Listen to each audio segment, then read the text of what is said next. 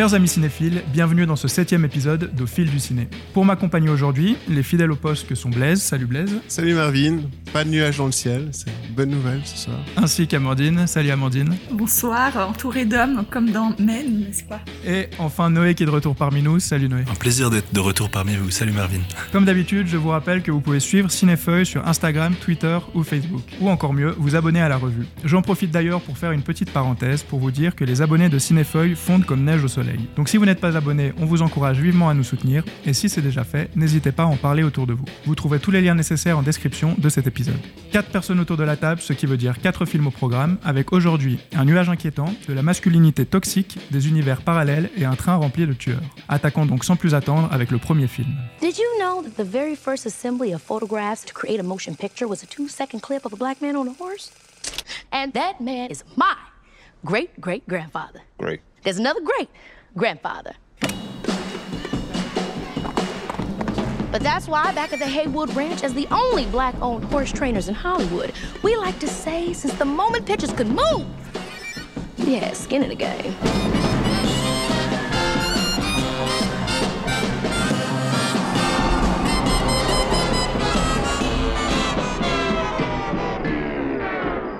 Nope est le troisième film de Jordan Peele, après Get Out et Us. Dans celui-ci, Otis et sa sœur Emerald héritent du ranch de leur père, mystérieusement tués par une pièce de monnaie tombée du ciel. Alors qu'ils tentent de reprendre en main l'affaire familiale consistant à élever des chevaux pour l'industrie cinématographique, ils sont témoins d'une découverte surnaturelle et terrifiante. Euh, du coup, on a tous vu le film autour de la table, mais une fois n'est pas coutume, c'est moi qui vais euh, commencer à en parler. Euh, premièrement, parce que bah, j'aime beaucoup Jordan Peele, donc j'avais beaucoup d'attentes euh, pour ce film. J'aimais beaucoup ses films précédents que sont euh, Get Out et, Us, avec peut-être même un petit, un petit penchant pour Us. Enfin, je sais qu'il a beaucoup plus divisé la, critique, mais de mon côté, il m'a, il m'a pas mal convaincu. Et donc, bah, j'avais beaucoup d'attentes pour, pour euh, ce Nope. Et en fait, j'ai quand même pas mal été déçu. Donc, c'est pas un film que je n'ai pas aimé, mais vraiment, c'est plus une, une décep- déception. Mais pour quand même, euh, donc à nouveau, j'ai pas détesté le film et il y a beaucoup de raisons quand même pour lesquelles j'ai aimé, notamment euh, son côté esthétique, parce que le film est très beau, même très intrigant, je trouve, sur de, de nombreux plans, de nombreuses, de nombreuses séquences ou euh, de, nombreuses scènes. Je pense qu'on a tous vu, on pense notamment à cette scène euh, où il y a cette espèce de soucoupe volante qui surplombe la maison et qui, crée vraiment une ambiance assez cool que je trouve euh, je pourrais rapprocher à certains de ses films précédents. Donc là, je me, retrouvais un petit peu. Mais par contre, je suis quand même resté assez distant au film, notamment par rapport à ses en fait, à ces personnages. Je me suis très peu attaché. Donc, il y a ce, ce frère et, et sa sœur qui reprennent donc ce ranch, comme je l'ai dit. Et ouais, je suis resté très, très éloigné d'eux le- une bonne partie du film. Et du coup, je me suis pas, je me suis senti très peu impliqué. Puis en fait, j'appréciais ce qui se passait sous mes yeux. C'est le cas de le dire, avec le regard a une grande, important de, grande importance pardon, dans le film. Mais euh, ouais, je suis vraiment resté euh, assez distant. Et euh, je trouvais même que dans son dernier tiers, euh, le, le film avait une espèce de redondance. Enfin, c'était un peu euh, la même chose qui, qui- tournait un petit peu en boucle. Et les personnages aussi euh, secondaires, comme ça, j'ai aussi eu un problème avec eux, c'est qu'ils débarquaient un peu souvent comme un peu un, cheveu sur la soupe. Et puis, euh, alors voilà, même les personnages principaux, je m'y attachais pas, mais eux, encore moins. Donc, euh, donc voilà, j'ai vraiment eu un souci à ce niveau-là. À nouveau, qui est plus un, souci presque déceptif, où j'en attendais en fait, en fait beaucoup plus. Quoi. Et puis ensuite, bah, y a, et ça je pense qu'on va en discuter tous ensemble, parce que c'est un peu le, le- gros euh, du film, c'est-à-dire euh, qu'est-ce que nous raconte ce film-là, parce qu'il y, a- beaucoup de choses, je pense, à, en dire. Et je pense que c'est très riche, qu'il y a beaucoup de choses euh, pour en avoir un peu réfléchi, puis pour en avoir parlé par la, par la suite. Mais c'est vrai que ben, second visionnage, enfin un deuxième en tout cas, parce que second impliquerait que ce serait le dernier, donc j'espère pas. Mais un deuxième visionnage serait assez, assez utile. Mais je pense que ouais, on peut en discuter tous ensemble par rapport à bon, déjà à vos avis, mais aussi à, à ce message et à comment vous avez interprété un peu tout ça, parce que c'est vrai qu'à la sortie de la séance, j'étais un peu, euh, un peu perdu. Euh, ouais, alors je trouve que c'est effectivement un film qui est très intéressant, notamment par rapport à cette question justement du regard et euh, du regard en tant que c'est un regard porté sur un spectacle et un spectacle qui peut être de différents types. Euh, c'est un peu un film qui est, qui est, comme tu disais, très riche et qui multiplie les mises en scène de différents dispositifs de vision et dispositifs spectaculaires. Il y a à la fois effectivement le cinéma à travers ses chevaux euh, qu'élèvent les personnages principaux. Il y a la question de la télévision avec des flashbacks assez sanglants qui euh, jalonnent le film, euh, qui ont vraiment leur importance dans ce discours porté sur le spectacle et sur le regard. Euh, il y a même euh, bon, la photographie, même la chronophotographie avec ce réalisateur qui vient, étant donné que euh, le, monstre qui doit être filmé ne peut pas être filmé avec de l'électricité, on, on, le, on, le capture avec une caméra manuelle. Et donc je pense que tout ça, c'est des indices du fait que ce film parle avant tout de spectacle, peut-être à plus forte raison de spectacle cinématographique ou télévisuel. Et je pense que c'est ça, disons, l'aspect le, le, plus intéressant. Aussi avec cette espèce de créature alien qui ressemble à un œil, mais qu'on ne peut pas regarder. Donc c'est un peu un film de petit malin, j'ai l'impression. C'est d'ailleurs ce qui m'agace souvent avec les films de Jordan Peele, mais on pourra revenir euh, euh, dessus plus tard. Mais il y a énormément de choses à en faire, presque trop euh, à mon sens, et ça fait que le film perd, et là je te rejoins, dans son efficacité en tant que récit, en tant que narration, et peut-être même en tant que film de science-fiction ou film d'horreur, parce que cette espèce de couche sous-jacente, qui est certes très intéressante, prend presque trop le dessus sur des aspects de plaisir spectatoriel euh, qui devraient caractériser, selon moi, ce type de production. Et c'est là que je rebondis avec ma super analyse. On sait même pas une analyse, mais en fait, cette idée de spectacle, moi, j'y avais même pas pensé, mais en fait, j'aurais dû, parce que ça s'ouvre dès le début, avant même, je crois, le générique, on a une euh, citation biblique qui dit, oh, je vous la fais en français pour vous épargner mon super accent anglais, je jetterai sur toi des impuretés, je t'avilirai et je te donnerai en spectacle. Donc en fait, voilà, enfin, l'idée de spectacle est là dès le début. Et même, il y a un petit clin d'œil, si j'ose dire, avec le l'alien, puisque cette idée de jeter sur les gens des impuretés, c'est clairement ce que fait l'alien quand il déverse euh, ces, ces objets qu'il a ingérés des gens et qu'il peut pas digérer, si on veut. Donc, c'est comme si l'alien qui qu'on voulait donner en spectacle lui, enfin, puisque c'est, je jetterai sur toi des impuretés, je te donnerai un spectacle. Donc c'est comme si c'était l'alien qui parlait.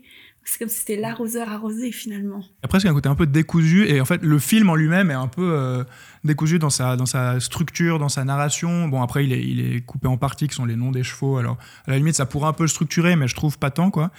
Et euh, bah, finalement, je trouve que le message est un peu à l'image de comment est construit le film, c'est-à-dire qu'il y a plein d'éléments posés à droite à gauche et pour les, euh, les mettre ensemble, bah c'est assez, assez, ouais, c'est assez difficile, quoi. Finalement, le puzzle est vraiment pas simple. Alors, c'est pas obligatoirement un, défaut, parce que ça peut être très intéressant, mais encore une fois, en prenant un peu la généalogie de, ce qu'est le cinéma de Jordan Peele, c'est vrai que, peut-être que c'était trop frontal précédemment, et puis là, c'est peut-être un peu plus fin, mais euh, au moins, on savait clairement de quoi ça parlait, le message était vachement plus. Euh, plus, plus direct. Et je préférais en tout cas, et aussi je préférais le côté ambiance, enfin cette ambiance qu'instaurait euh, ces précédents films que je n'ai pas retrouvé dans celui-ci.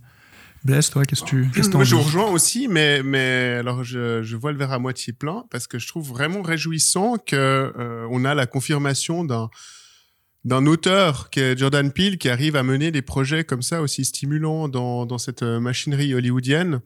D'ailleurs, c'est un clin d'œil au propos de, de son film et qui, qui, parvient ainsi vraiment à créer un film euh, ambitieux, euh, certains pourraient dire prétentieux peut-être. C'est un peu toujours la, la, limite avec Jordan Peele, euh, c'est que peut-être qu'il en fait un petit peu trop. Euh, il adore, il, il voue euh, vraiment un amour euh, à, à, la télévision, aux séries B, à la quatrième dimension. Ça se ressent, ça se ressentait déjà dans Us également. Il a, il a d'ailleurs réadapté la, la, quatrième dimension à la télévision. Et, et c'est presque dommage qu'il s'inspire pas un peu de ce côté modeste de, de, de la forme de, de ses récits pour pour lui-même euh, l'appliquer à, à, à, ses films, car euh, en fait, je ferai le même reproche en tout cas que, que pour Us, mais c'est un reproche, euh, disons, gentil. C'est que eh, il, en, il en fait trop, il gonfle un peu ses films, et du coup, alors il y a cet aspect décousu qui là m'a pas trop dérangé parce que ça, crée aussi un, côté mystérieux, dérangeant et, ça reste quand même assez cohérent dans l'ambiance, je trouve. C'est vrai que au, dé au début c'est un peu désarçonnant ces, ces flashbacks avec euh, cet incident sur le plateau télé qui apparemment n'a rien à voir avec euh, avec ce qu'on suit et cette intrigue de de science-fiction. Et euh, ouais, le film dure 2h15, 2h20. Je pense qu'il aurait pu facilement tenir en, en 1h40, être plus ramassé et peut-être mieux marcher. Là où je vous rejoins ça marche beaucoup moins enfin ça marche pas avec euh, ces personnages et, l'arc narratif et tout toute l'évolution dramatique qui se passe entre eux. On est un peu déconnecté moi moi ces personnages j'ai pas tellement vibré pour eux. Peut-être à l'exception de du personnage principal euh, qui est très singulier qu'on n'a pas l'habitude de voir et ça crée un peu comme ça un intérêt. Mais mais ouais que ce soit sa sœur ou bien le personnage de l'installateur euh, technique là des caméras il débarque comme tu disais comme des cheveux sur la soupe on voit bien qu'ils représentent un peu des symboles, des métaphores, mais, mais du coup, leur comportement aussi est étrange. Enfin, on arrive, moi, ouais, c'est vrai que là, j'ai, pas accroché, mais par contre, ça a été complètement compensé par, euh, ouais, le côté fascinant de, de ce propos et, et, et, ce monstre, cette créature qu'il a, euh, de par son aspect, euh, un peu schizophrène, hein, il a deux, il a deux aspects, cette, son côté circulaire qui fait clairement une allusion au regard et à l'œil, mais aussi qui à la fin se transforme, se métamorphose, euh, quelque chose euh, entre la toile et, le format carré de la télévision. Donc là aussi, je pense assez explicite sur les intentions de, de Jordan Peele. Donc ouais, tout ça, ça, moi je trouve ça vraiment génial que euh, en 2022 le cinéma américain puisse produire euh, des films euh, ouais aussi aussi stimulants. Euh, je suis curieux de, de savoir aussi pourquoi il a si bien marché parce que visiblement c'est quand même un, un des cartons de l'été. Et, euh, bah, voilà, on, on, on, entend souvent cette petite musique comme quoi euh, Hollywood s'homogénéise, euh, ne, prend plus de risques, s'installe dans les franchises. Moi, je trouve que ça, c'est vraiment le contre-pied et, et ça, ça montre vraiment que Hollywood est capable du meilleur le fait que le film puisse exister, tout ça, euh, pour ce qu'il est, euh, c'est très cool par rapport à l'industrie, par rapport à tout ce qu'on peut dire.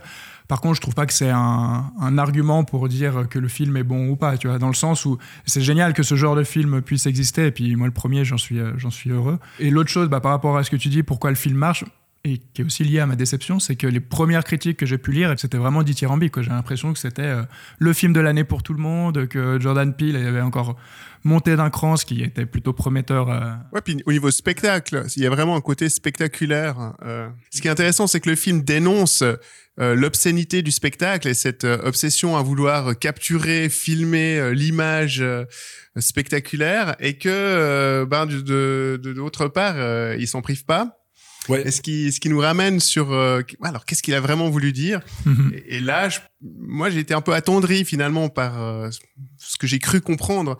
C'est cet hommage au, à la modestie et de nouveau aux, séries B. Hein, enfin, c'est tous les petites gens, les, les, les, petites mains qui, qui font ces images, qui travaillent, euh, qui travaillent le spectacle et aussi finalement, ce qui est de plus marquant et spectaculaire, c'est ce qu'on peut pas capturer euh, dans le champ de la caméra. Ça se passe hors champ. Et c'est quelque chose que, voilà, que, que l'image ne, peut pas capter. Ça, se crée euh, autrement. Mais euh, moi, justement, en fait, c'est un rapprochement qui est venu plus tard et que vous pouvez tout à fait contester. Mais euh, après avoir vu ce film, je me suis dit, mais finalement, cette espèce de discours critique hein, envers la spectacularisation de tout, cette nécessité presque maladive de capturer, cette obscénité du spectacle, c'est finalement quelque chose qui me fait qui m'a fait me dire que ce film était en fin de compte assez complaisant parce que tout en critiquant ça, il le fait, il se gêne pas pour le faire, justement avec ce monstre hyper euh, graphique qui se déploie avec des scènes vraiment carrément spectaculaires, cette scène de la moto à la fin euh, au milieu du désert. Ce dérapage Akira. Oui. et le et le parallèle qui m'est venu, c'est finalement est-ce que quelqu'un comme Haneke par exemple ne tient pas finalement un discours qui peut être similaire à celui-là, une critique du spectaculaire, de la spectacularisation de notre propre position en tant que spectateur, sauf qu'il le fait de manière radicale en rendant le visionnage même des films en tant qu'ils sont spectaculaires euh, horrible pour le spectateur. Enfin, horrible, pas au sens euh, mauvais, mais désagréable. Et donc, en allant au bout du projet. Là, je trouve que Jordan Peele dénonce quelque chose, mais finalement, euh, ne se prive pas de faire du spectacle, alors peut-être en hommage à certaines séries B, et donc échoue peut-être un peu dans la cohérence de son discours. Oui, et, ce qui le rend peut-être justement à cette frontière entre le, prétentieux et l'ambitieux, justement, et c'est ce côté un peu un peu dérangeant. Mais moi aussi, ce qui m'a, ce qui m'intrigue avec tous les gens qui, c'était si je me rappelle bien, Us avait plutôt déçu à la sortie après Get Out. Et puis euh, là, Nope, tout le monde dit ah, c'est incroyable. Moi, j'ai découvert Us après avoir vu Nope. Et j'ai vraiment trouvé que Us, c'est la matrice de Nope, en fait. C'est la même structure, ça ressemble beaucoup.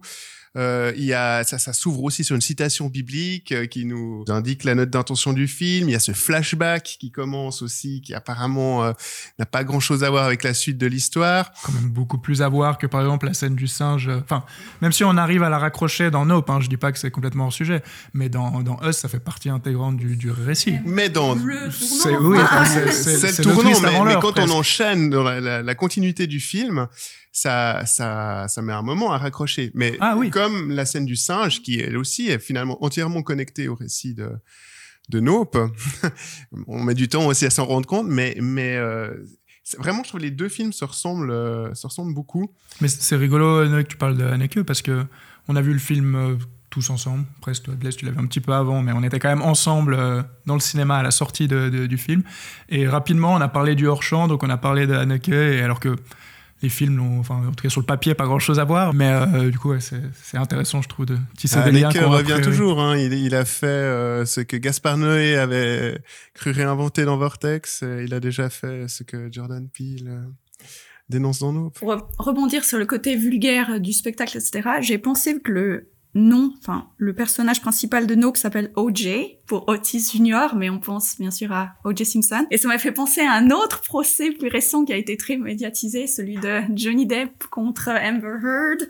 Donc je ne sais pas si c'est aussi un, une prise de position de Jordan Peele par rapport à ça, ce côté euh, très voyeuriste. Ou ce qui est une, sorte de grand spectacle aussi. Tout devient un spectacle. Ouais. ça retombe sur cette ouais, c'est clairement au sens large le spectacle. C'est aussi ce, ce personnage de journaliste de TMZ là qui débarque euh, pour faire du buzz. Euh, ouais, il y a vraiment, euh, je pense, au-delà du, du simple cinéma. Oui, et peut-être que le cinéma est finalement le mode d'expression qui s'en tire le mieux aux yeux de Jordan Peele, parce que finalement, ce personnage principal qui est celui qui élève des chevaux pour le cinéma, et aussi celui qui arrive à ne pas regarder. Et puis là, on pourrait aussi peut-être dire, et ça contrebalancerait ce que j'ai dit avant, c'est que si Jordan Peele dit le cinéma est à, plus forte raison, presque le cinéma de série B est quelque chose qui, dans sa modestie, peut-être dans sa forme de naïveté, ne joue pas forcément le jeu de ce grand spectacle, en tout cas pas de la même manière ou d'une manière plus inoffensive, alors à ce moment-là, le film, de manière performative,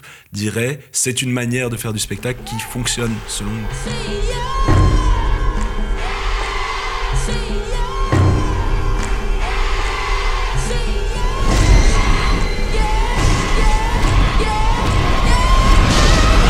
Et donc on va laisser les créatures se cacher dans les nuages pour nous tourner vers une menace bien plus tangible avec le film suivant.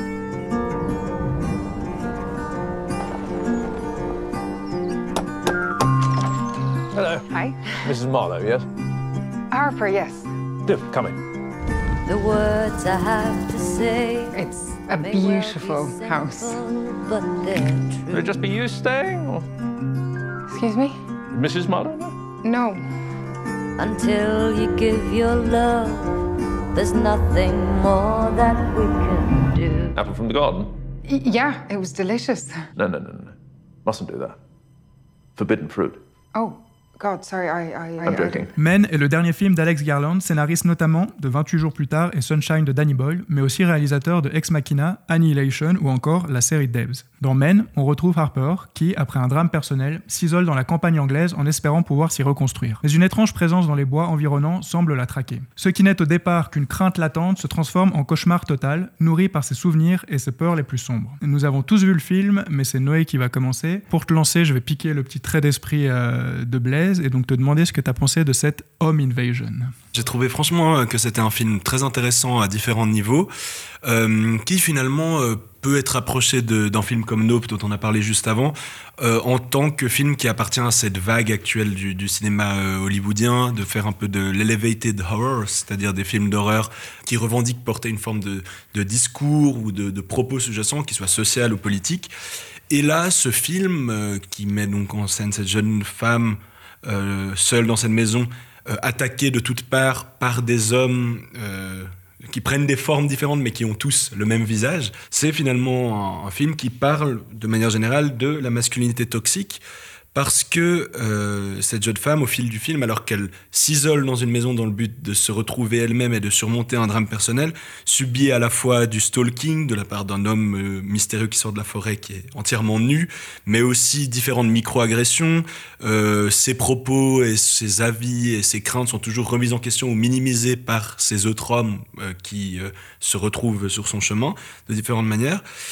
Et euh, je trouve que c'est une manière intelligente de, porter un discours effectivement sur, euh, l'oppression euh, subie par les femmes au quotidien et que le passage par le genre de l'horreur, voire du folk horror d'une certaine façon, donc en, remettant en jeu des éléments du folklore, des éléments un peu inquiétants liés à la nature, liés à la mythologie, permet d'une part de donner une certaine, euh, une certaine ampleur à ce discours, et d'autre part, et c'est ça aussi qui m'a plu dans ce film, au-delà de ce discours, c'est que je trouvais que contrairement peut-être à Nope, en tout cas pour moi, c'était un film qui fonctionnait aussi au premier degré d'une certaine manière en tant que film d'horreur.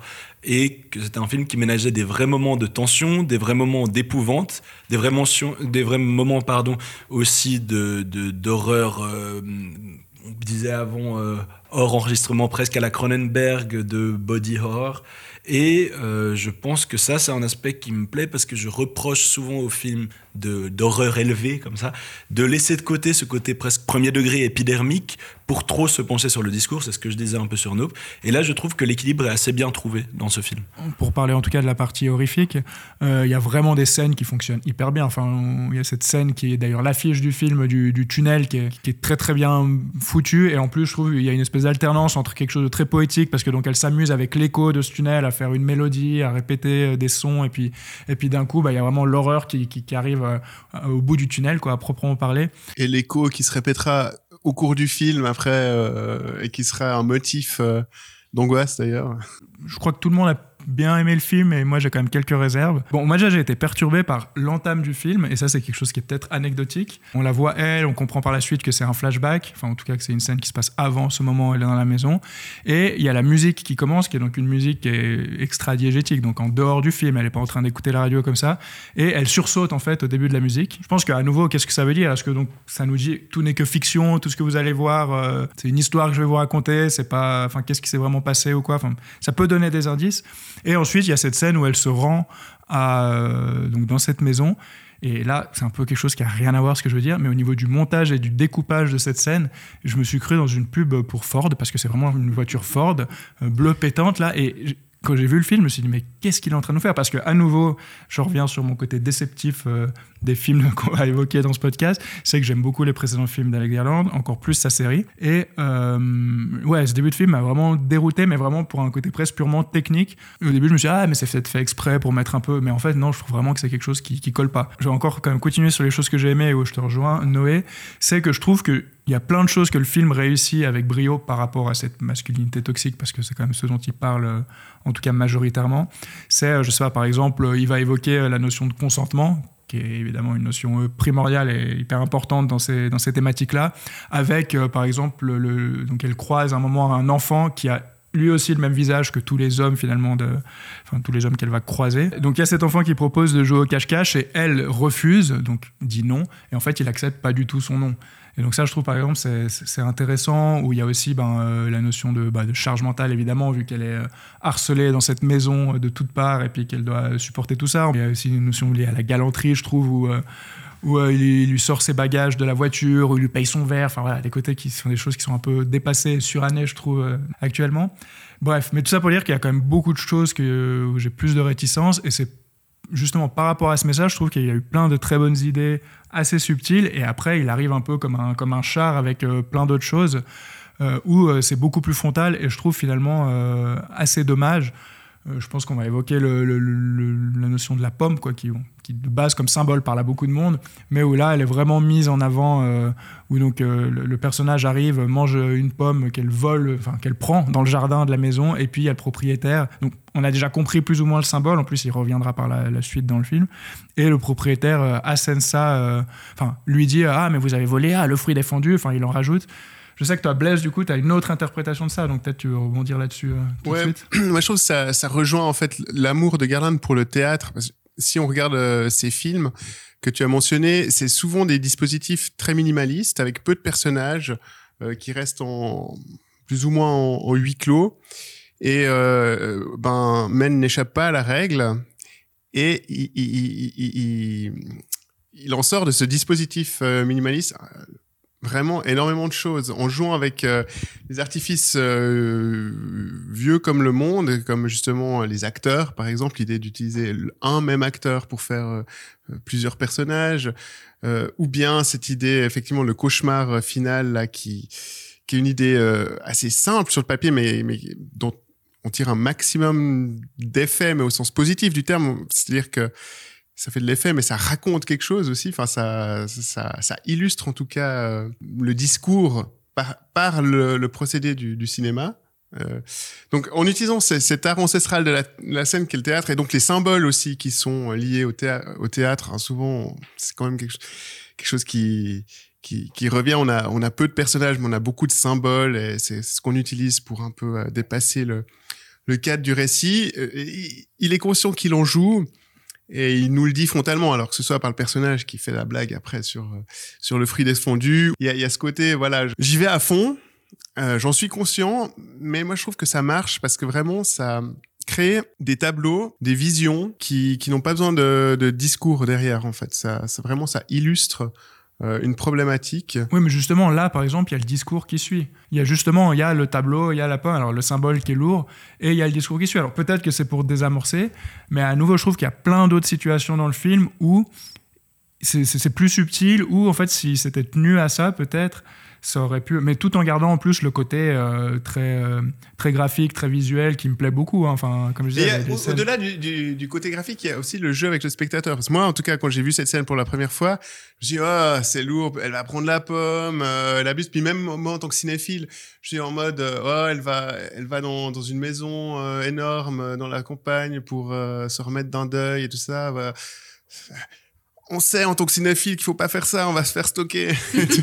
Alors, on a cette tendance à, à se dire, mais enfin, à être énervé, et un peu, ça, ça provoque vraiment des sentiments de. Surtout dans une voiture Ford bleue qui coûte. Exactement. euh, qui- Je sais pas, moi, ça ça, ça- ça provoque un peu des sentiments comme ça de, de malaise à plusieurs niveaux, alors que ce soit, euh, ouais, justement par rapport au symbole ou bien par rapport au, au dégoût que pourrait engendrer chez, chez certains les, les, les dernières scènes.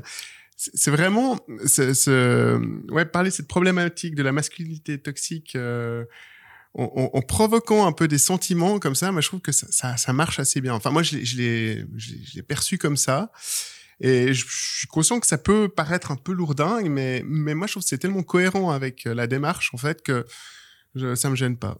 Là, moi, ce que j'ai trouvé euh, assez euh, marrant, si on peut dire, avec cette fin de. Donc... Oui, ce qu'on n'a pas dit, c'est une comédie. Oui. Euh, genre, surtout la scène finale qui est hilarante. oui, ben, non, mais enfin, donc la scène fi- finale, ouais. Tu veux la décrire un peu, Voilà, la scène finale c'est des, Parce c'est qu'on laisse un des homme mystères. qui s'auto-accouche, si on veut. Vous voyez les Euh, poupées russes Voilà, Vous voyez les poupées russes en enfer version gore. Mais donc en fait, moi je connaissais pas du tout ce, je sais pas si vous connaissiez cet homme vert là, euh, qui est le folklore, enfin le, cette créature folklorique. Euh, ben je savais pas non plus, mais j'ai appris en regardant des vidéos donc que c'est l'homme vert qui est synonyme de renaissance et un peu le la personnalisation du printemps, si on veut.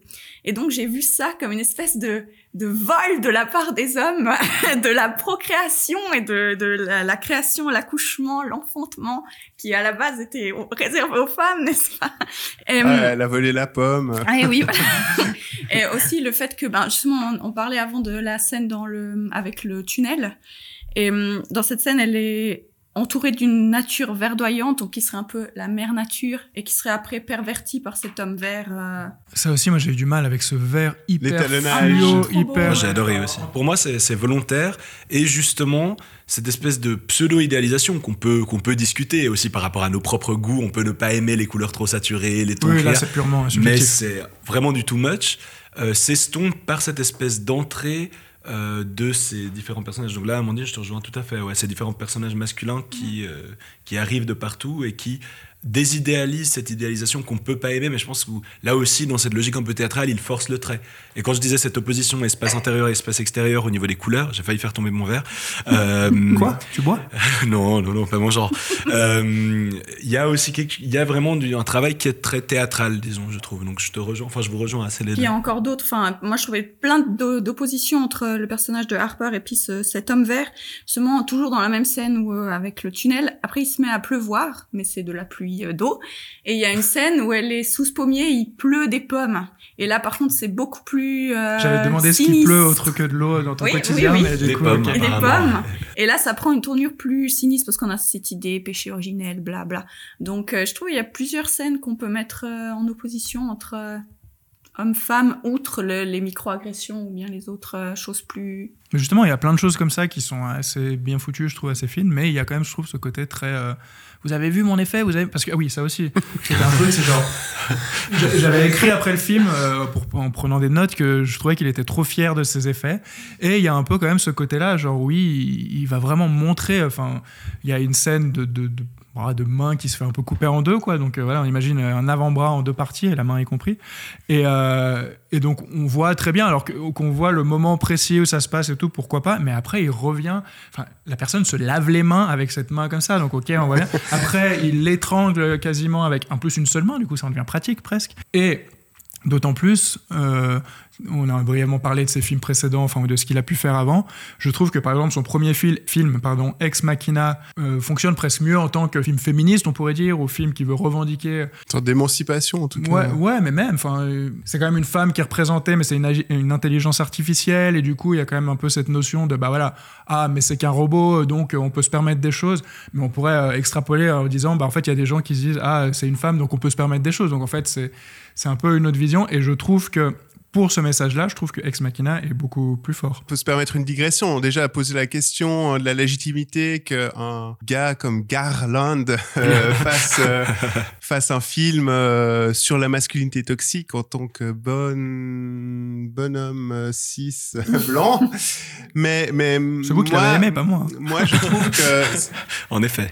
il raconte euh, avant tout euh, quand même l'histoire de, de Harper, son héroïne, qui est une héroïne de son film au même titre que tous ses films et même sa série télé. Ses, ses- ses personnages principaux, ce ne sont que, que des femmes. Il y a évidemment l'intelligence artificielle dans Ex Machina. Dans euh, Annihilation, c'est un, groupe, de, femmes. qui part... euh, alors, enfin, c'est vraiment un, un schéma qui répète hein, dans tous ces et même dans Devs, euh, c'est aussi la compagne d'un d'un informaticien qui se fait tuer, qui, qui mène l'enquête, et, et il a toujours mis en scène et mis en avant des, des personnages féminins dont il raconte l'histoire.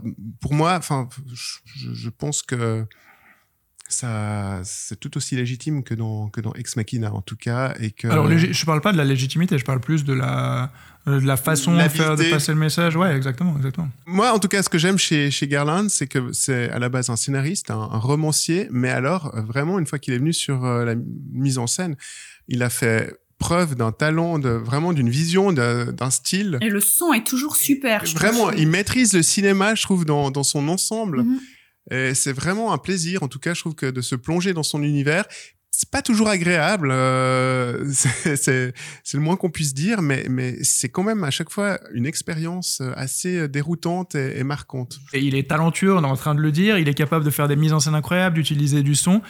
Mais dans euh, Men, il, rajoute encore une couche surexplicative que je trouve il aurait pu se passer. Et après, peut-être un autre élément, euh, bon, qu'on a un, plus, un petit peu discuté en off, mais sur lequel on peut arriver parce que je pense que c'est intéressant, c'est depuis le début, là, on en parle comme un film euh, qui, dénonce la, masculinité toxique ou un film voilà, féministe ou, en tout cas, on l'interprète comme ça.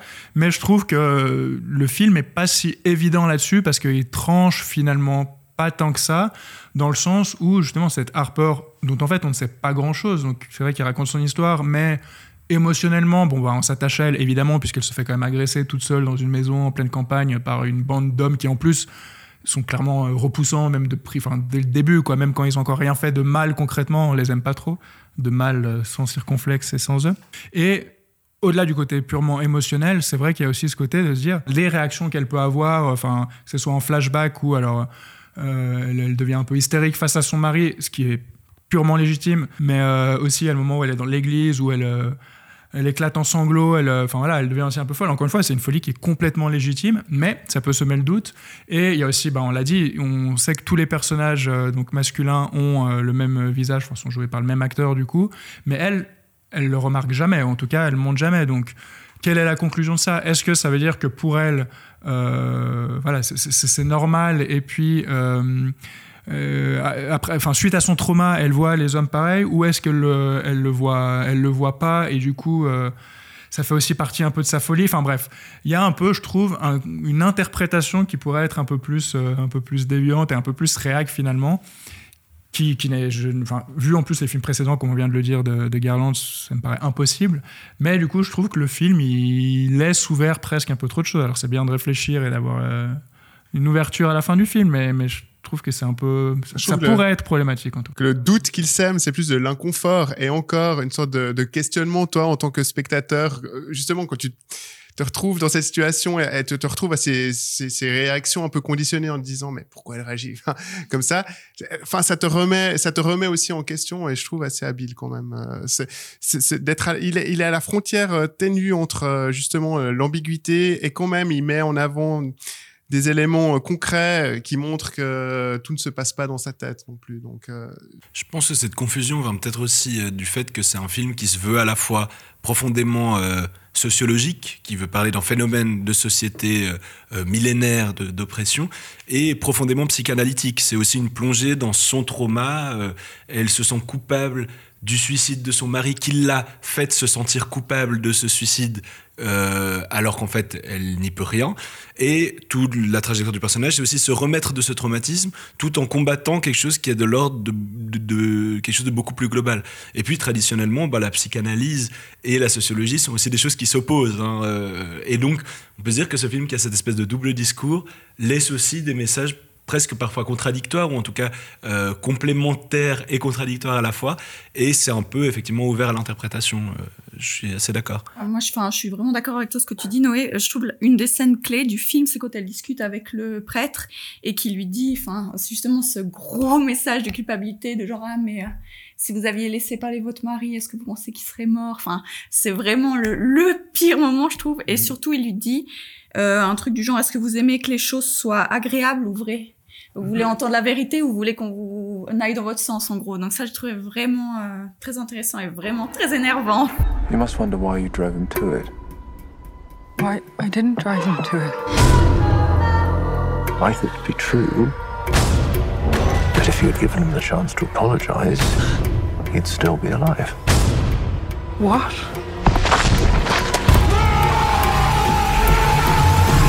Et donc, pour enchaîner, on va maintenant partir euh, explorer le multivers et qui sait peut-être tomber sur un monde parallèle où la masculinité toxi- toxique pardon, n'existe pas.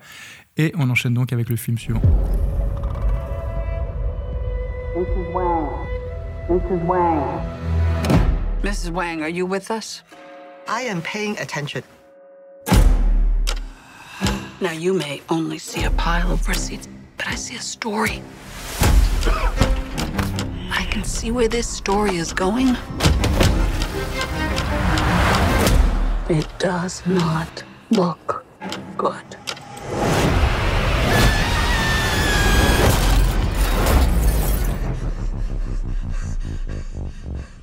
Dans Everything Everywhere All at Once, Evelyn Wang est à bout. Elle ne comprend plus sa famille et croule sous les impôts. Soudain, elle se retrouve plongée dans le multivers, des mondes parallèles où elle explore toutes les vies qu'elle aurait pu mener. Face à des forces obscures, elle seule peut sauver le monde, mais aussi préserver la chose la plus précieuse, sa famille. Réalisé par Daniel Scheinert et Daniel Kwan, déjà à la barre du génial Swiss Army Man, le film nous a divisés. Donc Noé, toi tu l'as pas vu non désolé mais Amandine, quant à toi, t'as été très déçue par ce film beaucoup trop long pour que je répète euh, son nom, donc dis-nous pourquoi. Oui, alors moi j'avais entendu, il est sorti bien avant chez nous aux États-Unis, et j'ai eu l'occasion sur YouTube ou autre plateforme d'entendre des critiques dithyrambiques, comme quoi c'était le film de l'année, les gens avaient ri, pleuré, étaient partis dans un tourbillon d'émotions incroyables. Donc euh, vraiment survendu ce film, donc je m'étais dit alléluia quand j'ai vu qu'il était programmé au NIF, je n'ai pas hésité deux secondes pour aller le voir. Mais là, grosse grosse déception. j'ai vraiment pas du tout euh, adhéré à ce film. J'ai trouvé que, contrairement à ce que j'avais entendu, zéro émotion.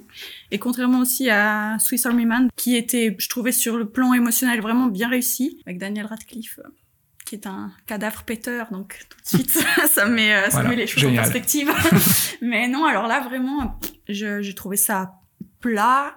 Euh, au début chouette, mais vraiment qui s'essouffle et qui devient répétitif euh, vraiment très vite et vraiment pas drôle. Enfin, moi j'ai vraiment, contrairement à Swiss Army Man qui était quand même assez, ouais, un peu prout prout parfois, mais qui marchait bien. Ah. Là, c'est vraiment, c'est vulgaire, c'est. Je pense qu'il y a une seule blague qui m'a fait rire parce que ça part bien dans le surréalisme. euh, c'est la scène avec les cailloux, enfin l'univers où les gens sont, Ouais, des, les sont des cailloux. Non ah non, j'ai Non trouvé ça Non, nul. ça, ah non, non, vraiment. Mais enfin, c'est certainement ma faute. Je ne suis pas drôle comme comme fille, je ne sais pas. Non, mais... si t'as aimé Swiss Army Man, ça m'étonne que les doigts saucisses ne te... Parce que je trouve que c'est une des rares scènes avec les, les, les cailloux aussi. Donc, euh, donc enfin, pour expliciter un petit peu, il y a plein. Enfin, elle, explore donc tous les univers euh, possibles presque. Et il y a un univers où bah, l'humanité n'existe pas. cailloux.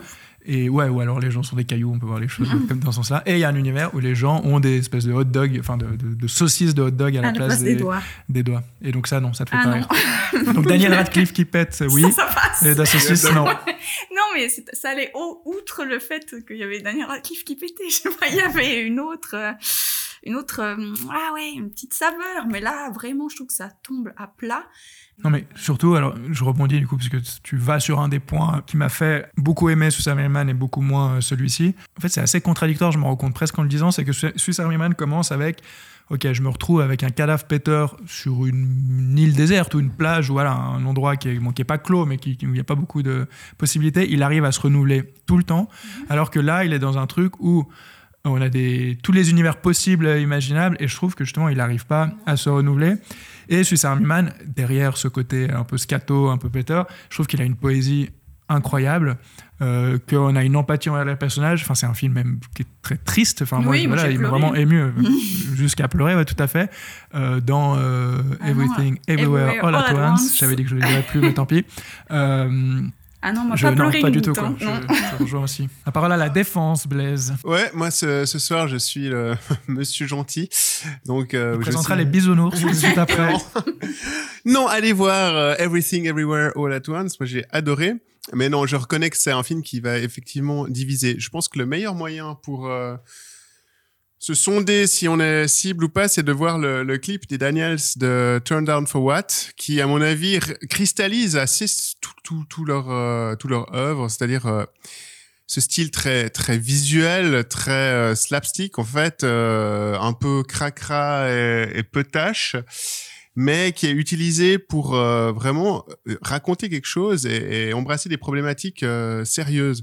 Alors le clip en question, c'est c'est les testicules d'un jeune d'un jeune homme qui se font transcender par la musique de DJ Snake et qui se met à, danser et, et à casser les murs tellement il danse fort et ainsi embarquer tous ses voisins dans cette transe. Euh, sexo-musical et ainsi euh, bon enfin c'était vraiment un pied de nez au communautarisme et au puritanisme américain euh, de manière à peine subversive et, je trouve que ouais tant Swiss Army Man que ce dernier Everything All at Once c'est vraiment le, même concept c'est-à-dire d'utiliser une forme euh, de clip vraiment de clipper hein. il y a un côté très très basé sur l'effet sur le concept sur ce concept de scénette, mais contrairement à beaucoup de, de clippers, moi je trouve que à chaque fois, tant dans Swiss Army Man que ici, euh, c'est au service d'un propos ambitieux, sérieux, et, et qui moi en tout cas m'a également touché dans, dans leur dernier film.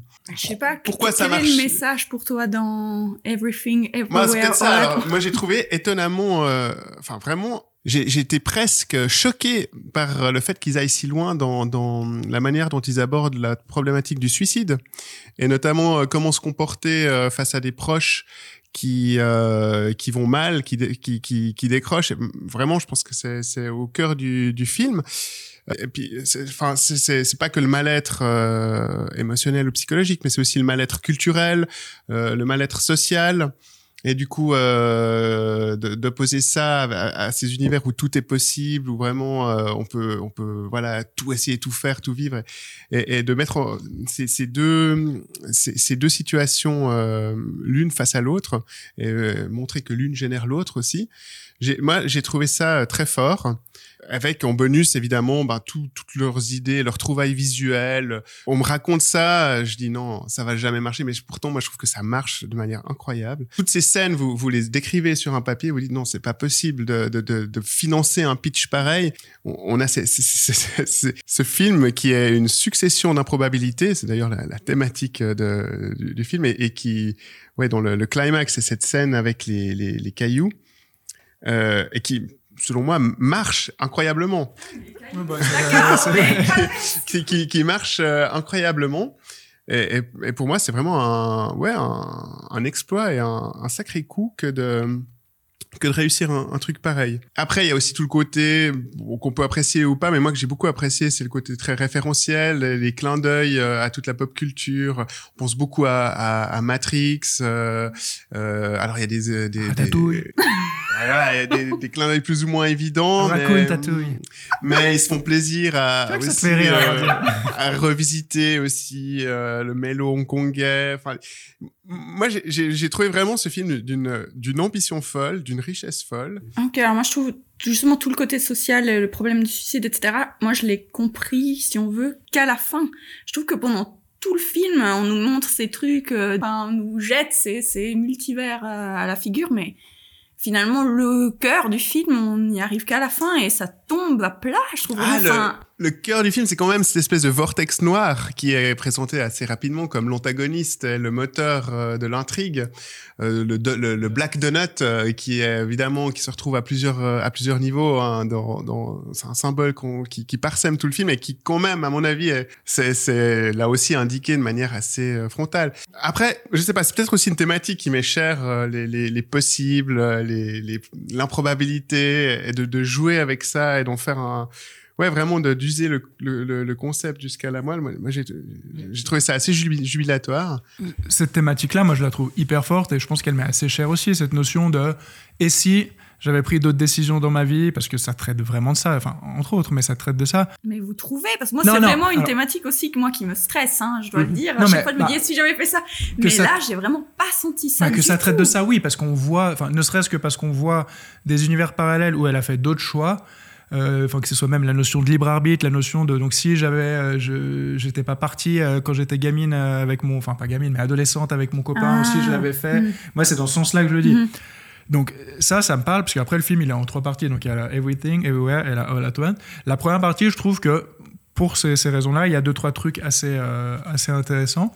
Mais après, je trouve que c'est un peu. bah, tu disais, euh, on met, si on avait mis ça sur un bout de papier puis on m'a fait lire, j'aurais jamais cru. Mais je trouve que ça se ressent. C'est un peu une espèce de de patchwork, quoi, de, de- de- d'enchaînement d'idées, parce qu'au niveau de la mise, mise en scène, enfin, ça fourmille d'idées. Il y a quand même plein de choses qui sont qui sont très très cool.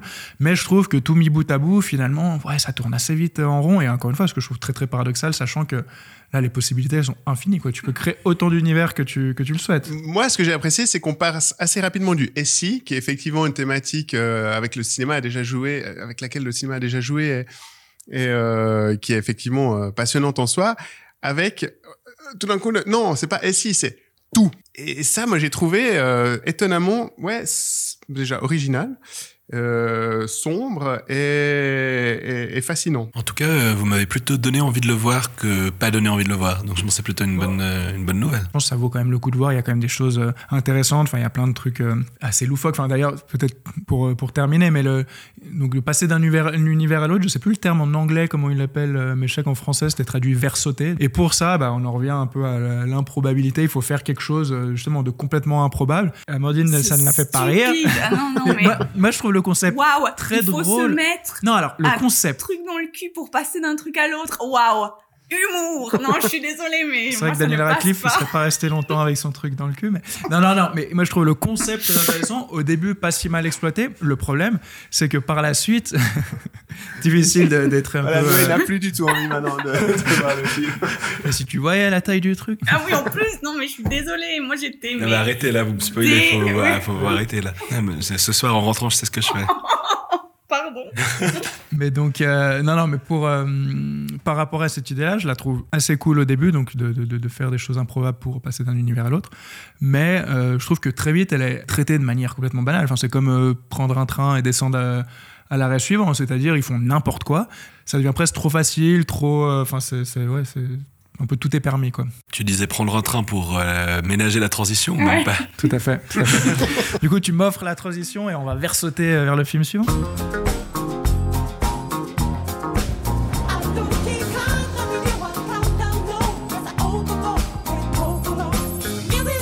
Talk to me. I am ready. You are getting the new and improved me. Because if you put peace out in the world, you get peace back. I think you might be forgetting what you do for a living. Take the gun. Every job I do, somebody dies. I'm not that guy anymore. Some conflicts require a gun. Bullet Train est un film de David Leitch. Ancien cascadeur mais aussi réalisateur du premier John Wick, d'Atomic Blonde ou encore de Deadpool 2, il nous embarque dans le Shinkansen, train à grande vitesse japonais, en compagnie de Ladybug, un tueur à gages malchanceux. Loin d'être le seul tueur dans les wagons, il va devoir mettre la main sur une mystérieuse valise et descendre du train le plus vite possible. Évidemment, rien ne va se passer comme prévu. On a tous vu le film, donc on a presque fait un sans faute pendant cet épisode, je tiens quand même à le, à le Ouais, c'est juste moi qui fais des fautes. Je suis Ouais, désolé va, encore une va. fois. Mais c'est Blaise, notre grand défenseur des blockbusters, qui va commencer. Donc dis-nous, qu'est-ce que tu as pensé de Bullet Train? Bon, avant, je contextualise. C'est l'été. On est au cœur du mois de juillet. Tout le monde est parti en vacances. ah, C'est un flashback donc. On est seul. Sinon les gens ils vont croire que je mets un mois à monter un épisode. On est seul. Euh, après un apéro spritz, il fait encore trop chaud pour euh, faire quoi que ce soit, donc on va trouver le réconfort dans une salle d'un multiplex climatisé qui passe euh, les blockbusters de l'été.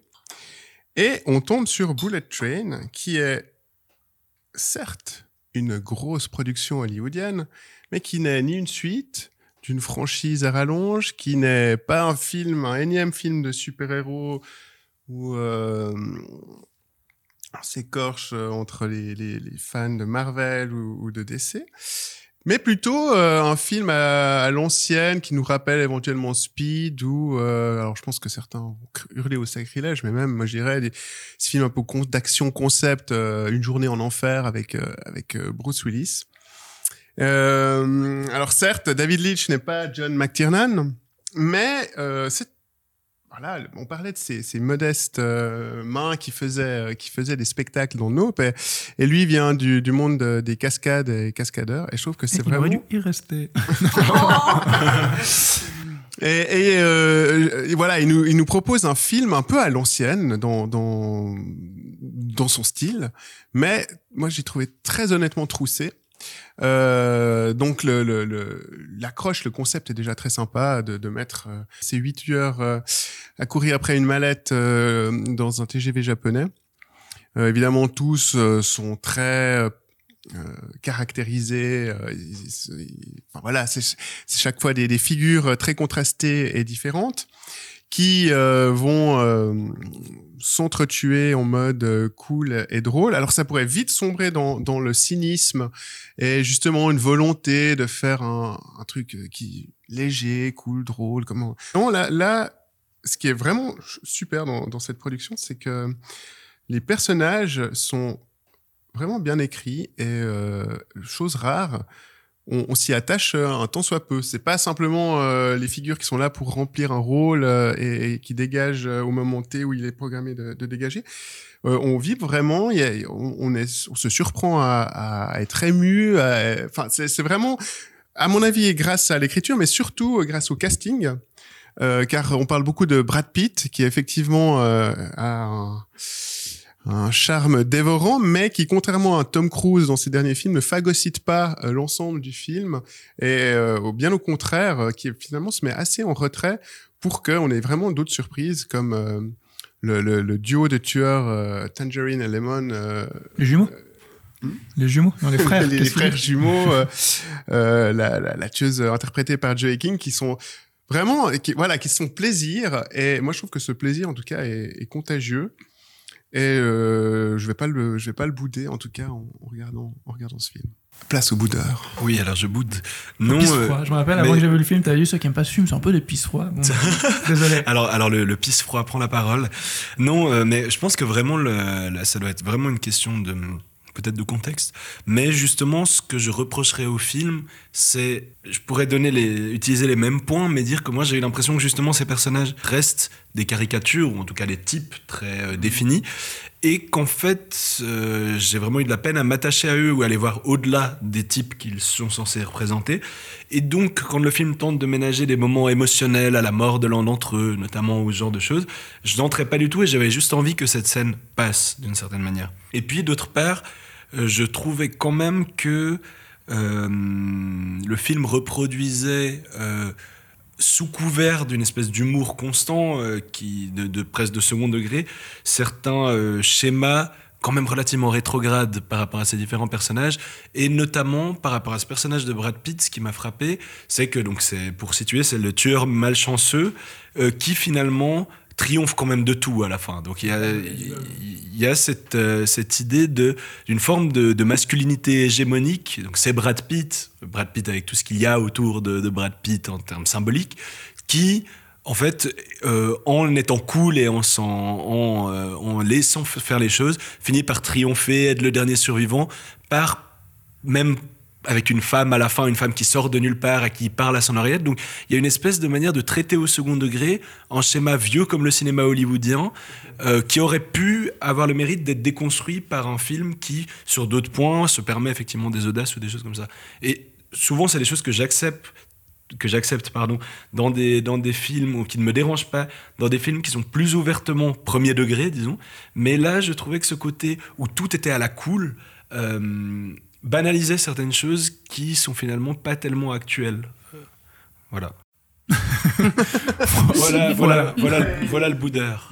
Moi, je rejoins Noé, du coup, dans la team boudeur. Et du coup, bah, je vais pas faire très long sur le film, contrairement au film en lui-même que je trouve déjà assez, euh, enfin, assez long pour, pour ce qu'il veut, nous, ce veut nous raconter. Mais c'est vrai que moi, je m'attendais un peu à ce côté comédie d'action, que ce soit euh, drôle et qu'il y ait de l'action. Et je trouve que ni l'un ni l'autre euh, n'est présent. C'est-à-dire que le côté comédie, j'ai pas, j'ai pas ri. Quoi. Je ris plus. Quand même, le train Thomas.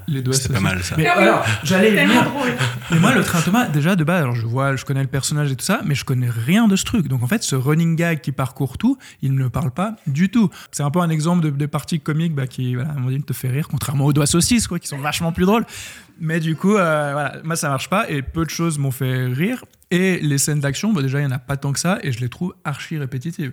Tu, Blaise, tu parlais de, de film à l'ancienne. Moi, je trouve que ce film, notamment par exemple dans la présentation des, des personnages, Enfin, je sais pas, c'est Tarantino il y a 15 ans, quoi. Enfin, il y a, il y a en moins bien. Ans, disait... en beaucoup moins bien, beaucoup moins bien. Non, mais juste dans la présentation, il faut dire Kill Bill, ouais, c'est ce côté vignette, euh, oui. flashback, totalement. Mais je dis pas que c'est un problème, sur un mode, je dis juste que ça a sur été la fait, musique. refait, ou vu, mais, oui, oui, ça, ça a été fait, refait, mais ça n'empêche pas, enfin selon moi en tout cas, de, de marcher dans le ton et, et l'ambition du film. Et du coup, ma, ma, conclusion et ma dernière réflexion, c'est à quoi bon lancer un train à si grande vitesse pour si peu de choses? J'ai dit que je faisais pas. Toujours en mode espoir. Oh. Amandine. Amandine. Non, moi j'ai adoré. Adoré. Non, alors vraiment, j'avais aucune, enfin même j'avais moins qu'aucune attente. Je me disais ça va être nul, mais j'y vais quand même. Et finalement, j'ai adoré. Je suis sortie de là, j'étais pleine d'énergie. Je là, wouh. Enfin non, j'ai beaucoup ri. Et euh, c'est vrai qu'alors j'ai pas vraiment, j'ai un peu déconnecté mon cerveau, mais mais ça passait. J'y allais pour du divertissement pur et j'en ai eu. Et je trouve que non, les scènes d'action elles marchent bien. C'est vrai que j'avais des fois un peu l'impression de voir un, une espèce de kick-ass. En plus, il y a Taylor Johnson qui joue aussi, qui joue Tangerine là et qui jouait Kick-Ass à l'époque, que j'aime beaucoup. It was just there. We are right on schedule. Everything that's ever happened to you This is gonna sting, bitch! has led you here. On va donc terminer, comme à l'accoutumée, euh, avec nos suggestions. Et du coup, cette fois, ça n'a pas été facile euh, à vous expliquer, mais je vous ai demandé de, de, de, de, proposer un film où la réalité dépasse la fiction. Et en fait, ce que j'entendais par là, c'était de dire des récits qui sont tellement incroyables et qui ont été euh, portés au cinéma, euh, qu'en gros, s'ils n'étaient pas basés sur des faits réels, euh, bah, notre suspension d'incrédulité, elle, elle flancherait, quoi, on n'y croirait plus. Et du coup, si je vous ai proposé ça, et ça va me permettre d'enchaîner sur le, sur le film que... Enfin, j'ai un film et puis une autre chose que je vais évoquer parce que c'est deux choses que j'ai vues récemment et c'était en fait un peu un prétexte pour parler de, de choses. Et en fait, c'est le dernier film de Ron Howard qui s'appelle 13 vies en français, 13 Lives, qui est sorti sur Amazon, qui s'inspire d'un fait réel qui donc s'est passé euh, en Thaïlande où une équipe de foot et l'entraîneur donc euh, d'adolescents ils sont tous très jeunes se sont fait en fait euh, ils sont prendre au piège dans une grotte parce qu'il y a des pluies diluviennes enfin de la mousson mais c'était presque un mois avant la mousson et ils se sont fait prendre au piège dans cette dans cette grotte. Et la façon dont ils arrivent à à, mener à bien le sauvetage sans dire euh, qui, qui meurt, qui après, bon, c'est une histoire vraie, donc de toute façon, c'est quand même assez proche du, du réel, mais voilà. Et euh, bah, je me suis clairement fait prendre euh, au jeu. Là, pour le coup, le film dure très longtemps, il dure deux heures et demie, et euh, vraiment, je les ai pas vus passer. Et, et donc voilà, bah, en fait, ce qui m'a fait penser à cette thématique-là, c'est vraiment la, façon dont il sauve, où je me suis dit, mais c'est pas possible. Là, en fait, le film, il a rajouté un truc pour que ce soit un peu plus, euh, plus exceptionnel ou quoi. Et je suis allé vérifier après coup. Et en fait, euh, non, ils ont vraiment euh, sauvé les gens qui avaient à sauver de cette façon-là. Et euh, bah, voilà, c'était l'occasion de proposer un film que j'ai trouvé cool et qui m'a bah, surpris. Je savais pas trop ce que j'allais voir, mais, mais ça m'a plutôt bien surpris. Et du coup, j'enchaîne juste sur une mini dernière chose, c'est que j'ai vu le documentaire. Je sais pas si vous l'avez vu sur euh, Woodstock 99. Je sais pas Ah, si ça sur vous parle. Netflix. Ouais, sur Mm. Netflix. Là, pour le coup, je savais. Enfin, je sais que Woodstock après l'édition de 69 avait été euh, avait été refaite et tout ça, mais en fait ça part dans une espèce de chaos. D'ailleurs, je crois que le, titre français c'est Chaos d'anthologie euh, Woodstock 99. Donc je sais pas s'il y aura d'autres chaos d'anthologie par la suite, ça pourrait être intéressant. Mais là, ça part dans un, dans un truc qui est assez assez fou et en plus il y a des gens qui étaient là en 69 qui euh, sont encore là. Il y a les gens co-organisés parce que c'est un documentaire. Donc a- là, c'est vraiment euh, purement euh, euh, les, vrais gens qui sont, qui sont interrogés. Et je trouve que ça rejoint un tout petit peu cette thématique. Et vu que je l'ai vu entre deux, je, me permets aussi de l'évoquer. Donc, euh, donc voilà, mes deux petites suggestions concernant cette thématique. Qui va enchaîner? Moi Alors, moi, je proposerais un classique, Elephant Man de David Lynch. Parce que moi, je connaissais pas du tout l'histoire non plus de ce monsieur dont j'ai oublié le nom. Mais euh, ouais, je, trouvais ça incroyable. Alors, euh, euh, le pauvre homme, mais son histoire est vraiment émouvante et triste et, incroyable. Donc, si je ne savais pas que c'était une histoire vraie, je ne croirais pas que ça s'est réellement passé. Bah, moi, je pensais pas que c'était possible de reproduire des dinosaures comme dans Jurassic Park. Donc, du coup, euh, c'est ce film-là que, que je conseillerais comme. Non, euh, plus sérieusement. Euh, il C'est y a- sur des réels. Hein. Oui, les bah, dinosaures ont existé, a priori. D'une certaine manière, ouais. Non, alors, Si la c'est. Terre- si la Terre est plate, les dinosaures ont bien pu exister. Non, c'est bien vrai ça. Et puis euh, en parc d'attractions euh, comme ça, moi je, je suis allé en tout cas dans une réplique et je trouve que franchement on, y- on s'y croirait. Quoi. Non mais non, euh, le film auquel j'ai pensé parce que je me suis dit que c'était pas mal de choisir aussi un film qui parlait un peu de cinéma. Puis il y a quand même pas mal de films qui qui évoquent des tournages catastrophiques, des choses auxquelles on ne veut pas croire. Et c'est un que j'ai vu assez récemment et qui m'a pas mal marqué. C'est ce film The Disaster Artist qui parle du tournage du film The Room qui est réputé comme étant l'un des pire film de tous les temps, voire le pire film de tous les temps. C'est une histoire complètement rocambolesque et ce film qui est donc en, oui, une, inspiré de faits réels, retrace la création de ce film autour principalement de la figure de ce, euh, de- du réalisateur de ce film qui s'appelle Tommy Wiseau et qui est un, Un génie. une espèce de, de génie incompris, un type qui voulait absolument faire du cinéma à tout prix et qui sortait de l'argent d'un peu nulle part pour faire ce film, qui a monté une équipe de toutes pièces et euh, qui tournait ces scènes absolument catastrophiques euh, avec toute la bonne volonté du monde. Et je trouvais que ce film montrait des faits qui étaient difficiles à croire. Et un peu dans la même veine, un film que j'aime beaucoup aussi, euh, c'est bah, le Ed Wood de Tim Burton, où là aussi, quand je l'ai découvert pour la première fois, je pensais qu'Ed Wood était un personnage de fiction, tellement euh, le, voilà, le côté rocambolesque du personnage, euh, le côté passionné aussi, et, et cette inscription dans, cette, histoire du cinéma complètement à contre-courant euh, était difficile à croire. Donc je dirais qu'il y a quand même ouais, certains films qui parlent de moments de l'histoire du cinéma ou de figures de l'histoire du cinéma où la réalité du tournage ou de, de, de certaines personnalités dépasse d'une certaine façon le- la fiction ou en tout cas l'adaptation filmique. Je vais donner la parole à Blaise, même si je sais de quel film tu vas parler, mais vas-y, allez. Jurassic Park Euh, pire. Non mais je trouve intéressant à part ça le, le- la, la question de déjà de poser ouais, de poser fiction qui raconte euh, des faits réels pour les rendre euh, plus fictionnels que ne serait une fiction standard. À ce niveau-là, je vais revenir sur mon amour pour Michael Bay évidemment et, et- et Pain and Gain euh, qui est euh, un film très sympathique mais au demeurant mais qui qui tout d'un coup au milieu du, du film un peu euh, au milieu de nulle part, certains pourraient dire euh, s'arrête et on a euh, une inscription qui nous rappelle que ce film est toujours et bien encore inspiré de faits réels, tellement la situation devient euh, improbable. Mais on pourrait aussi reprendre le, le concept dans l'autre sens, c'est-à-dire des documentaires qui racontent des histoires plus folles que, que des fictions. et là, je voulais juste mentionner, euh, bon, je pense que ça a été vu et, revu par beaucoup, mais que le documentaire Netflix Making a Murderer est assez fascinant à ce propos parce qu'il est construit comme... euh, c'est une enquête hein, euh, qui, qui, retrace euh, un, fait judiciaire et il est construit vraiment comme une série avec chaque fin d'épisode un, cliffhanger, et des retournements de situation et, l'histoire elle aussi elle est, elle est complètement incroyable et, et fascinante et plus vraie que le, le truc le plus dingue qu'on aurait pu imaginer. Ouais. Après, pour moi, les documentaires rentrent clairement dans cette thématique-là, dans le sens où un documentaire est un film euh, comme, un autre, enfin est un genre comme un autre, et euh, bah, sauf qu'il est vraiment ancré dans le réel. On sait que ça, alors que quand c'est écrit des fois au début d'une projection, enfin d'un film inspiré de faits réels, on sait jamais jusqu'à quel point. Mais le but, ouais, c'était vraiment ce côté de se dire, si quelqu'un avait inventé ça, j'aurais décroché, j'aurais pas cru. Mais sauf que vu que c'est la, vérité ou que c'est ça s'est vraiment passé. Ouais, ben moi, Making a Murderer, en tout cas, quand je l'ai vu, c'est si quelqu'un m'avait raconté un scénario comme ça, je dirais, ouais, t'exagères. ouais, bah, bon, du coup, parfait. Merci pour toutes ces suggestions. Et donc, c'est ainsi que se termine ce septième épisode de Fil du Ciné. Euh, merci à toutes et à tous de nous avoir écoutés. Merci à vous autour de cette table pour votre participation. On se retrouve très vite pour un nouvel épisode. Et d'ici là, n'oubliez pas d'aller au cinéma. Mais avant ça, de vous abonner à Cinéfeuille pour savoir quoi y voir. Ciao.